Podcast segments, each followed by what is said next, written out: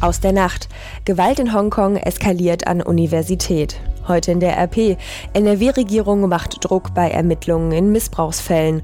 Und das kommt auf uns zu. Neue Autobahnstrecken in NRW werden freigegeben. Es ist Montag, der 18. November 2019. Der Rheinische Post Aufwacher. Der Nachrichtenpodcast am Morgen. Mein Name ist Laura Harlos.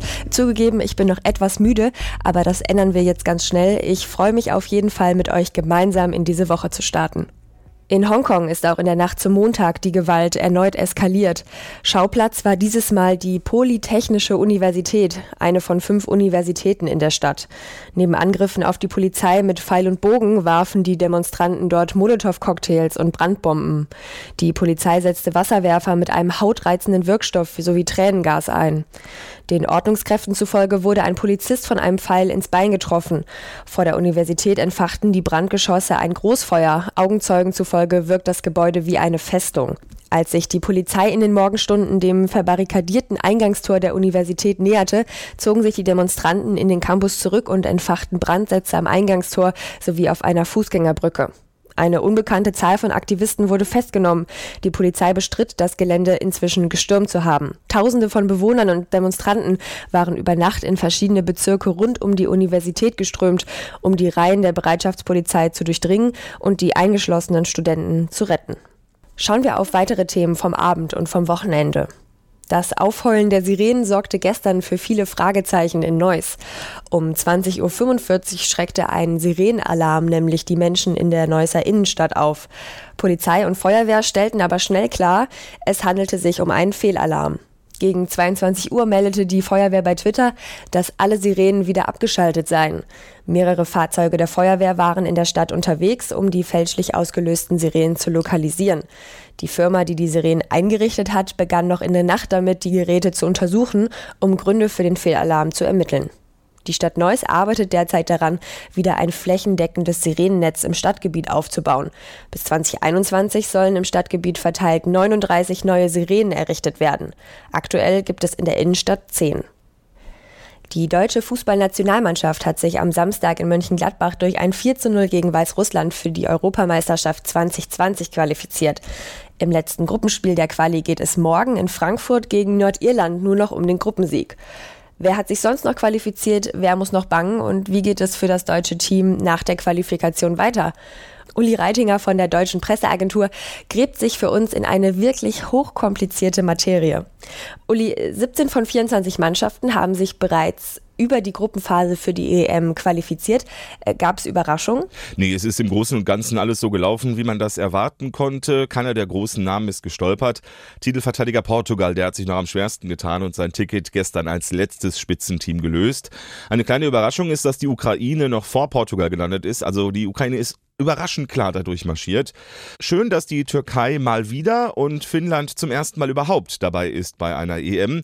Ansonsten gab es viel Langeweile. Frankreich, Spanien, England, die hatten alle überhaupt keine Probleme. Und zwei Teams werden wohl mit komplett weißer Weste, also ohne Punktverlust, durchgehen: Italien und Belgien. In welchen Gruppen ist es denn noch spannend? Also am spannendsten ist es noch in Gruppe E. Kroatien ist durch, aber dahinter streiten drei Teams um das noch offene zweite Ticket. Morgen empfängt Wales mit Gareth Bale Ungarn. In Cardiff dürfte die Hölle los sein. Nur der Gewinner ist dabei. Und wenn die beiden unentschieden spielen, dann könnte die Slowakei mit einem Sieg gegen Aserbaidschan noch an beiden vorbeiziehen und zur EM fahren. Also da ist ordentlich Pfeffer drin. In Gruppe D dürfte die Schweiz so gut wie durch sein. Die braucht heute nur noch einen Sieg gegen Zwerg Gibraltar. Um das zweite Ticket, da gibt es in dieser Gruppe ein echtes Endspiel. Irland gegen Dänemark. Irland muss gewinnen, um sich auf den letzten Drücker doch noch zu qualifizieren und die Dänen rauszukegeln. Wie geht es für das deutsche Team weiter? Also auf wen könnte das Team bei der Europameisterschaft treffen? Das ist diesmal mega kompliziert, weil die EM ja in zwölf Städten in ganz Europa stattfindet. Gastgeberländer, die sich qualifiziert haben, die sollen möglichst viel zu Hause spielen. Beispiel Deutschland. Das Team spielt auf jeden Fall in Gruppe F, das ist jetzt schon klar, weil die Mannschaft dann mindestens zwei Spiele in München austragen kann. Wenn Ungarn sich morgen auch qualifiziert, dann wandert das Team ebenfalls in Gruppe F, weil dort eben auch Spiele in Budapest angesetzt sind. Je nachdem, in welchem Lostopf Deutschland am Ende landet, könnte auch die Ukraine als Gegner bereits morgen feststehen, also schon vor der Auslosung in 14 Tagen in Bukarest. Vielen Dank an Uli Reitinger. Kommen wir zum Titelseitenthema heute bei uns in der Rheinischen Post. Nordrhein-Westfalens Justizminister Peter Biesenbach von der CDU reagiert auf offensichtliche Pannen der Staatsanwaltschaft Kleve beim Umgang mit einem mutmaßlichen Sexualstraftäter. In diesen Tagen geht den Generalstaatsanwälten im Land ein neuer Erlass des Justizministeriums zu, der in solchen Fällen zu mehr Eile auffordert und häufigere Inhaftierungen von Tatverdächtigen sowie mehr Hausdurchsuchungen in solchen Fällen anregt. Der Erlass liegt unserer Redaktion auch vor. Die Staatsanwaltschaft Kleve hatte Anfang Juni auf die Festnahme eines mutmaßlich pädokriminellen Zeitsoldaten im Großraum Wesel und auf eine Durchsuchung bei dem Mann verzichtet. Der Soldat hatte im selben Monat gestanden, seinen fünfjährigen Stiefsohn und seine dreijährige Tochter sexuell missbraucht zu haben. Dadurch, dass es keine weiteren Maßnahmen von der Staatsanwaltschaft gab, könnte der Tatverdächtige Gelegenheit bekommen haben, weitere Kinder zu missbrauchen. Außerdem wäre der Kinderpornografiering rund um einen mutmaßlichen Täter in Bergisch Gladbach, der erst im Oktober ins Visier der Ermittler geriet, möglicherweise auch früher aufgeflogen. Der Zeitsoldat stand nach bisherigen Erkenntnissen der Ermittler mit diesem Ring in Kontakt. Im Landtag gibt es einen parteiübergreifenden Konsens, die Panne in Kleve vorerst öffentlich so wenig wie möglich zu thematisieren, um die Ermittlungen im Zusammenhang mit dem Bergisch-Gladbacher Fall nicht zu gefährden. In der Fraktionsspitze einer Oppositionspartei heißt es, Zitat, aber natürlich wird diese Panne noch ein Nachspiel haben. Mehr zu diesem Thema lest ihr in der heutigen Ausgabe oder auch bei uns auf rp-online.de. Die neuesten Nachrichten aus Düsseldorf am Montag hat nun Philipp Klees von Antenne Düsseldorf für euch. Guten Morgen, Philipp. Ja, hallo Laura und äh, einen lieben Gruß aus den Shadow-Arkaden hier in der Innenstadt. Wir haben uns mal auf die Suche nach Alternativen zum klassischen Taxi gemacht und haben einige gefunden. Das ist ein Thema bei uns.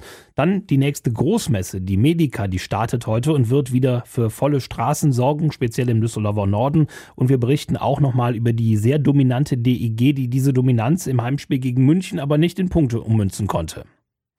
Hier bei uns in Düsseldorf haben die Menschen immer mehr Alternativen zum klassischen Taxi. Seit kurzem gibt es zum Beispiel einen neuen Fahrdienstleister. Er nennt sich Clever Shuttle. Ähnlich wie bei Uber können wir über eine App ein Fahrzeug bestellen und uns zu unseren Zielen fahren lassen. Über einen Algorithmus werden dann unterwegs Fahrgemeinschaften gebildet. Der Umweg betrage meistens nicht mehr als fünf bis zehn Minuten, heißt es vom Unternehmen.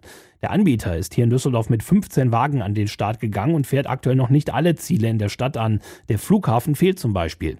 Bis Ende des Jahres sollen das Gebiet und die Flotte aber erweitert werden auf etwa 100 Wagen. Unterstützt wird dieses Angebot von den Stadtwerken, denn alle Wagen fahren mit Elektro- oder Wasserstoffantrieb. FreeNow, ehemals MyTaxi, hat vor kurzem die neue Option Ride bei sich eingeführt. Neben dem Taxi können wir über die App nun auch private Mietwagen mit Fahrer bestellen. Die Fahrpreise sind vorher festgelegt, ähnlich wie bei Uber. Im Vergleich zum Taxi ist das Angebot in der Regel etwas günstiger. Damit soll dem Taxigewerbe aber keine Konkurrenz gemacht werden, hat uns ein FreeNow-Sprecher gesagt. Dennis Klusmeier, Vorstand von Taxi Düsseldorf, sieht das dagegen kritisch. Dass man äh, über das Taxigeschäft die Adressen hat, um im nächsten Zug diesem Kunden äh, eben einen sogenannten Mietwagen eben an, äh, günstiger anzubieten. Und der Verbraucher, der ist natürlich glücklich darüber, dass er seinen Transport natürlich günstiger bestreiten kann als beispielsweise mit einem Taxi. Aber ich möchte Sie auch nur darauf hinweisen, dass hier auch Mindestlöhne gezahlt werden müssen. Man müsse sich die Frage stellen, wie das bei den günstigen Preisen möglich sei, so Klusmeier weiter. Für Pendler, die mit Auto und Bahn unterwegs sind, beginnen heute stressige Tage. Auf dem Messegelände in Stockholm startet mit der Medica die nächste Großmesse. Bis Donnerstag treffen über 100.000 Besucher auf über 5.000 Aussteller, die die Neuheiten aus der Medizinbranche präsentieren. Darunter zum Beispiel eine App, die ohne Nadel den Blutzucker messen soll, aber auch Roboter, die bei der Früherkennung von Krebs helfen sollen. Besonders im Berufsverkehr werden die Straßen speziell im Norden sehr voll. Die Messe empfiehlt die Anreise mit der Rheinbahn. Das Unternehmen setzt mehr und längere Züge ein und lässt die auch in einem engeren Takt nach Stockholm fahren. Für die DEG gab es am ersten Wochenende nach der Länderspielpause nicht zu holen. Nach der Niederlage am Donnerstag in Wolfsburg hat das Team am Abend auch das Heimspiel verloren mit 1 zu 2 gegen den großen Meisterschaftsfavoriten aus München.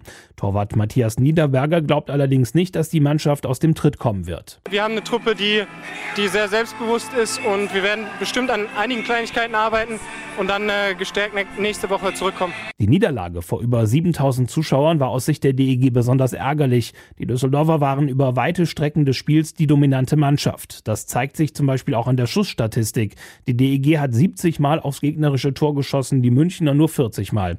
In der Tabelle liegt die DEG jetzt auf Platz 4. Auch die Borussia musste am Wochenende eine Niederlage einstecken. In Ochsenhausen verlor der Tischtennis-Rekordmeister mit 1 zu 3.